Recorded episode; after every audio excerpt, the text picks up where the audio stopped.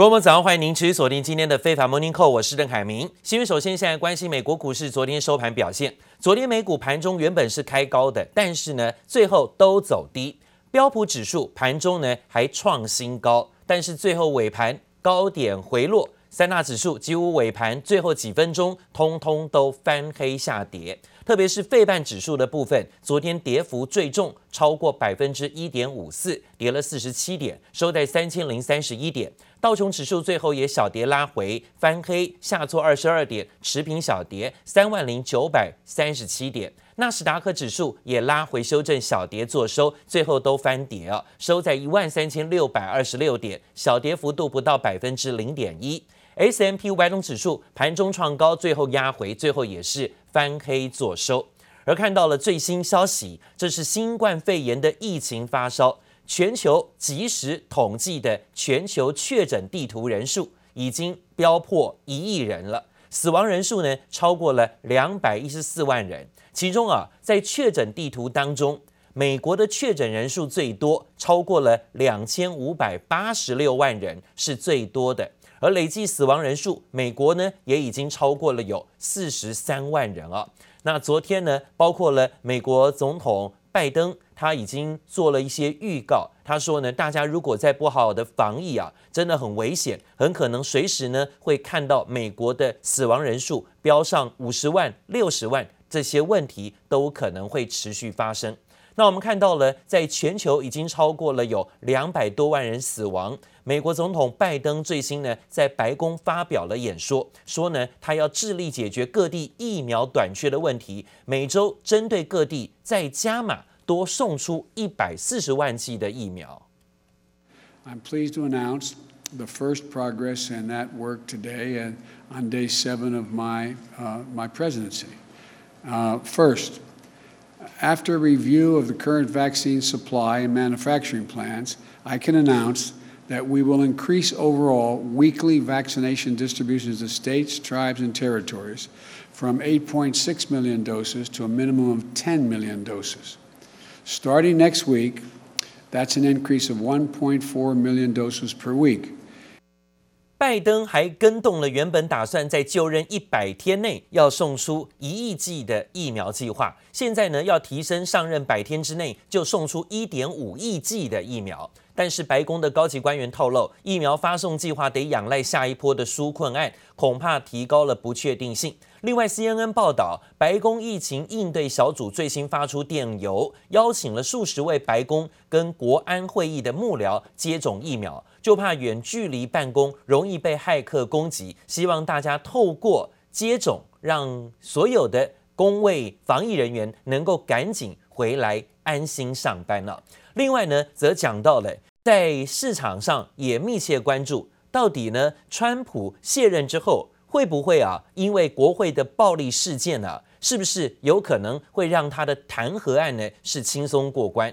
目前在众议院火速通过弹劾案，现在正式的指控川普煽动叛乱，并且呢，在昨天已经送到了参议院进行审理。那川普的叛乱弹劾案，预计啊最快在二月八号会开始辩论。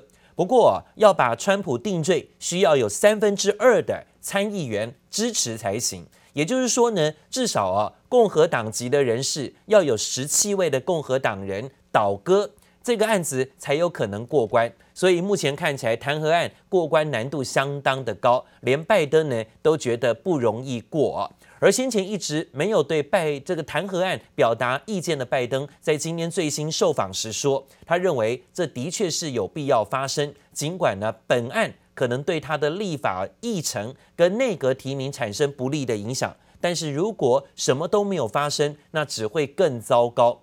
不过他也坦诚，虽然在去年大选过后啊，参议院的两党人数比例已经比之前改变很多，但是呢，他认为啊，要弹劾川普的案子要有十七位共和党人倒戈，现在的几率不高，仍然呢不足以让本案来进行过关。好，再讲到的是美国总统拜登最新签署了行政命令，在昨天呢，也造成了全球市场产业当中的大震撼。因为呢，拜登签署了行政命令，要求美国的联邦政府啊，每年都大举的采购美国货。美国货呢，在这里是要变成联邦政府买超买进的首选。这对于每年规模将近有六千亿美元，相当于十七兆台币的联邦政府采购案，实施更严格的规范，要来增加购买美国货，振兴美国的制造业跟就业，要兑现购买美国货的竞选政见。但是根据《华尔街日报》说呢，这项计划势必让其他国家政府心生恐惧。昨天包括了亚洲股市，还有包括美国股市，盘中呢震荡下跌居多，尤其是雅股的部分呢大多拉回，包括韩国大跌了百分之二，香港大跌了百分之二点五五，大陆股市也大跌超过百分之一点五到百分之二，台湾股市呢昨天也是震荡下挫，下跌了有快要三百点，大跌百分之一点八。就是因为这项消息让大家担心，因为美国如果进行大规模的投资来对抗疫情，但是只能买美国货的话，这别国的公司都会被排除在美国政府的采购市场之外。这的确让昨天雅股全面修正。The federal government contract awarded directly to foreign companies went up 30%. That is going to change on our watch. 刻意用投影亮出“美国制造”几个大字，美国总统拜登大笔一挥，正式签署购买美国货的行政命令，对每年高达六千亿美元的政府采购收紧规则，增加联邦机构购买进口货的难度，也修订“美国制造”的定义，提高其中涵盖美国本土成分的要求。If an agency wants to issue a waiver to say we're not going to buy an American product as part of this project, we're going to buy a foreign product. They have to come to the White House and explain it to us. 华尔街日报指出，拜登来势汹汹，其他国家看在眼里，都生怕被排除在外。You know, there's always a trade-off. If you insist, for instance, to uh, buy only in the United States, then you're going to be shutting out some of, uh, you know, your sourcing from other countries, including some of your best partners. And the Canadians are already Um, sort of a little bit anxious. 拜登还要扶持美国电动汽车大打环保牌，预告涵盖总统车队和邮局在内，政府所属大约六十五万辆车将全部换成电动车，激励电动车大厂特斯拉二十六号股价大涨百分之四。不过传统的通用汽车下挫百分之三点六，福特也跌百分之二，外加更换车队得斥资超过两百亿美元，许多细节仍是未知。The devil is in the details there, Adam, when it comes to those electric vehicles, um, you know, are they all pure EVs? How soon? When? Um, you know, does that include trucks? 至于拜登是否会延续前朝对中政策，顺带强化美国制造策略，白宫称会耐心处理美中关系，承诺要继续防堵。The Biden administration plan to keep Huawei on the entity list and continue to enforce this much more stringent blanket ban on U.S. goods sales to China. To Huawei.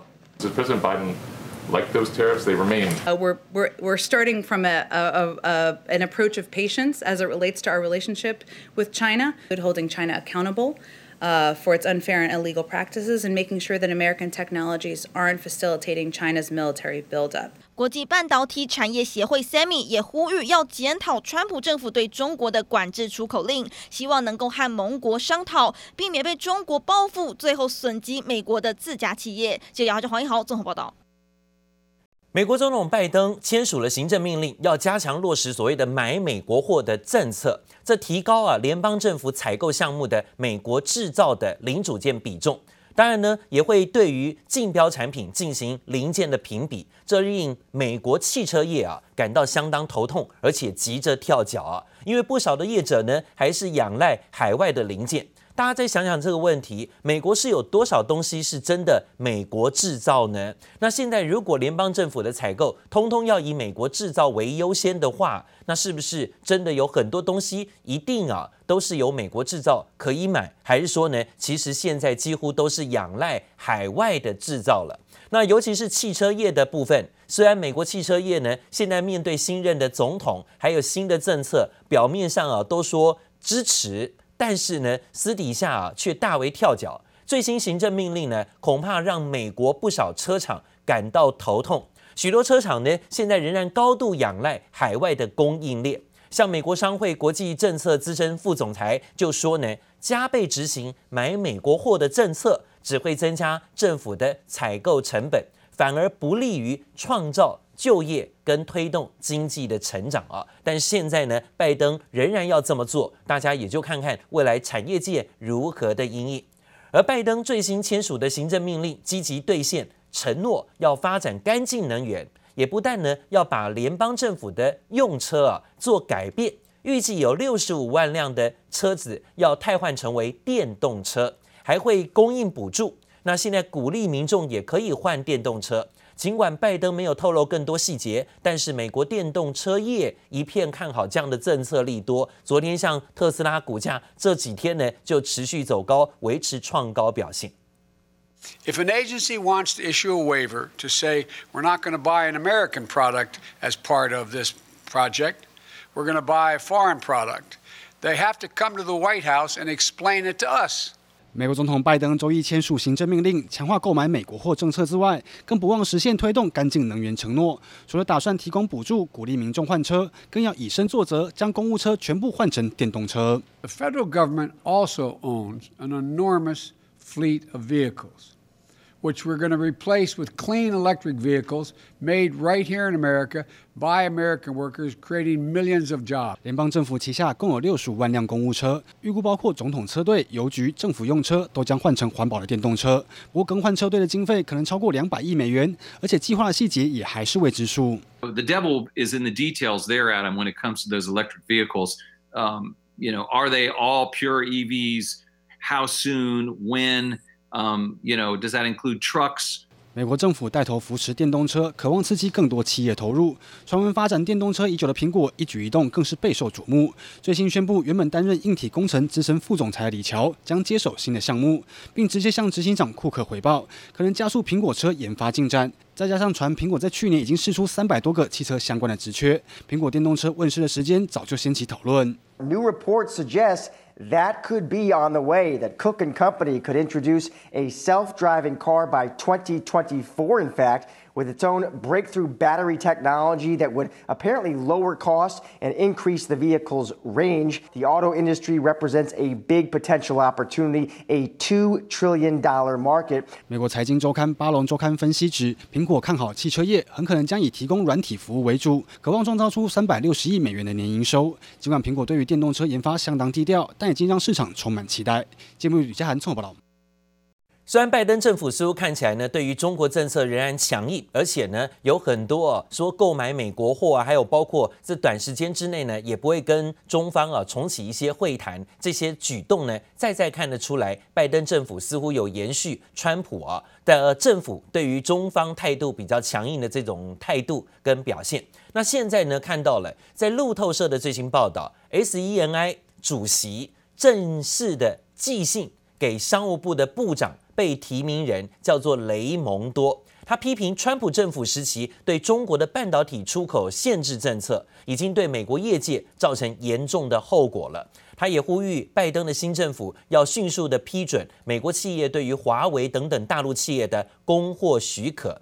而中国国家主席习近平也才刚刚在达沃斯论坛当中对美国总统拜登喊话，喊说呢要携手合作。但是呢，却遭到白宫发言人冷处理啊，表示美国跟中国现在还是处于竞争激烈当中，而拜登打算要用耐心来处理跟中国之间的贸易战跟科技战。We're starting from a, a, a, an approach of patience as it relates to our relationship with China. 才说要耐心处理和中国间的问题。其实拜登政府一上台就马上对中国企业出手，锁定从智慧财产权下手，对苹果供应链大厂立讯精密发起三三七调查。The use of 337 and the, the issue of protection of intellectual property. Becoming much more important uh, in as part of uh, overall American competitiveness and part of American trade policy. 美国国际贸易委员会在一月二十一号启动对立讯精密的调查，外界解读这是拜登政府上台后对中国采取的第一个大动作。拜登一上任，推翻了不少川普的政策，他面对中国的态度目前倒是和川普差异不大。白宫发言人回应华为问题，表示中国的间谍活动和窃取智慧财产权行为值得关注，美方应该加强防范。Our view, the president's view, is we need to play a better defense, which must include holding China accountable. uh, for its unfair and illegal practices and making sure that American technologies aren't facilitating China's military buildup. And we'll be committed uh, to approaching them through the lens of ensuring we're protecting U.S. data and America's technological edge. 商界也开始试探拜登政府对中国的态度。国际半导体产业协会向拜登的商务部长提名人发信，希望拜登政府审查川普推动的出口管制措施。 Another crucial question that President-elect Biden will have to figure out is whether Huawei will have some reprieves from its status on the entity list. But there will be a lot of business lobbying to sort of push things into a more normal and predictable uh, relationship. But I'm not sure that Biden will acquiesce.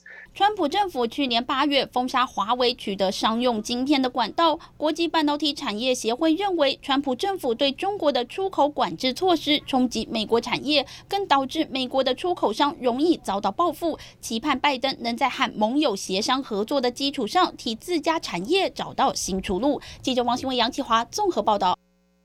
而提到这位美国商务部的部长提名人选，他是罗德岛州的州长，叫做雷蒙多，他也要出席参议院的听证会了。那最新消息呢，传出他为了捍卫美国制造业啊，承诺呢可能会对中国要积极的采取更多的行动，代表呢也是很反中大将啊。路透社引述了一份书面证实的副本说，商务部的部长提名人雷蒙多会向参议院商务委员会。表示美国必须采取积极的贸易执法行动来打击中国，甚至呢对于其他削弱美国制造业国家的不公平贸易。外界预期雷蒙多的做法会继承川普政府的做法，包括阻止抖音跟微信在美国的应用城市商店上架。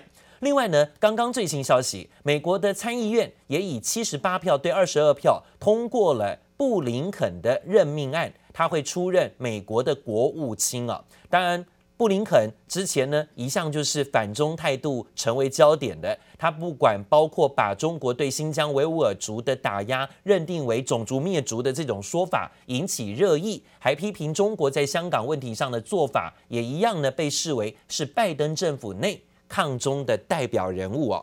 另外呢，也看到了不只是美国，现在包括印度。印度政府发起了最新的通知，说呢，在六月起，永久的要禁止五十九款的中国手机应用程式，包括抖音、包括百度、包括微信、包括阿里旗下的相关 UC 浏览器等等啊。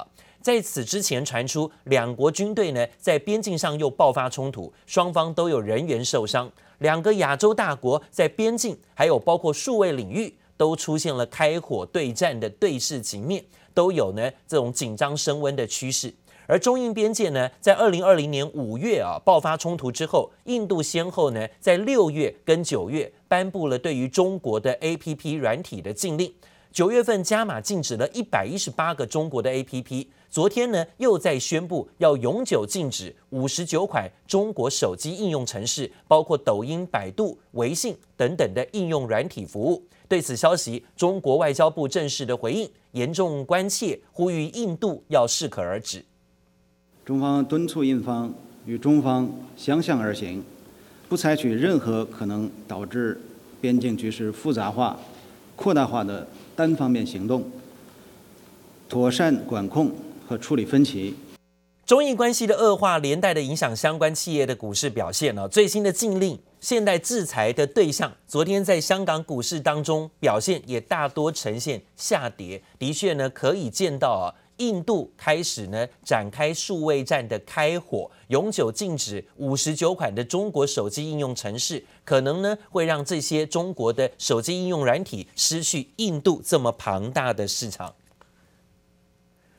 人行市井，中国的股市跟房市有泡沫的疑虑。人行的货币决策委员会的委员马骏就建议啊，货币政策要适度的转向。今年开始呢，应该永久性的取消对于 GDP 增长的目标追求。他说呢，应该要把稳定就业跟控制通膨的作为当做主要的目标，而不是一致盲目的追求 GDP 数字的成长。不然的话呢，会造成更多的泛滥投资，甚至是热钱通膨，但是最后会有一堆烂尾楼，反而并没有带来更好的就业跟长远的计划。而在昨天亚洲股市呢，普遍全部拉回，包括上证指数下跌幅度超过百分之一到二，恒生指数更是跌了七百多点，跌破了三万点大关。专家认为呢，这都是啊人行的官员这番的谈话呢，可能造成了冲击，包括人行认为中国的经济风险，甚至包括股市跟房市有泡沫化的疑虑，不排除呢是亚股下挫的元凶之一。但如果资金面没有转向讯号，投资人似乎呢也不用过度恐慌。但昨天呢，毕竟出现涨多的拉回修正，这是事实。中国疫情爆发以来，上证指数从三月低点两千六百四十六点一路涨破三千六百点，涨幅超过百分之三十五。沪深三百更如同脱缰野马，在短短一年大涨超过六成。如此疯狂的大牛市与中国经济成长出现脱钩，让人行货币政策官员马骏示警：中国在部分领域已出现泡沫的情况，并不是只是说中国本地在资金泡沫的一个情况下股市涨很多，而是全世界都是走这样的一个情况。到底这个资金狂潮什么时候会结束呢？我认为它不会那么快就泡沫破裂。我认为还是是等到这个真的有哦这样的一个讯号，可能是哦像经济上出现明显的衰退啊，或者是股市出现明显明显的回档，再去看这样子是不是真的泡沫出现。的疑虑。人行官员进一步观察，近期上海、深圳等地区房价大幅上涨，与流动性和扩大杠杆有关。马骏强调，资金泛滥取决人行货币政策是否适度转向，否则股市房产泡沫危机仍将持续。根据彭博报道，中国人行周二在公开市场撤资约一百二十亿美元，虽然规模不足足以影响市场流动性，但警示意味浓厚。人行甚至认为，现阶段该把政策重心放在通膨与就业。抛出是否永久性取消 GDP 成长率作为总体经济的调控目标，结束这个所谓 GDP 的目标嘛？那当然也使今天市场上有稍微降温的一个动作。但是我认为来讲的话，应该也就是一个短线稍微压盘的一个状况。毕竟亚洲国家来讲的话，哦，这个两岸三地的部分即将要过年嘛，哈，那农历年之前的封关之前来讲的话，可能股市都会有一个整理或震荡的走势。人行泡沫说向市场吹来阵阵寒风，雅股通通遭到重击，恒生指数应声掼破三万点，中场大跌超过七百点，上证与沪深跌幅在百分之一点五到百分之二，日韩股市也难逃下挫命运，纷纷自高点回落。不过专家分析，雅股收跌属于高档震荡，初步观察人行泡沫说是否在替收缩资金试水温。如果资金面没有其他转向讯号，投资人不用过度恐慌。记者周田立科三台。北采访报道。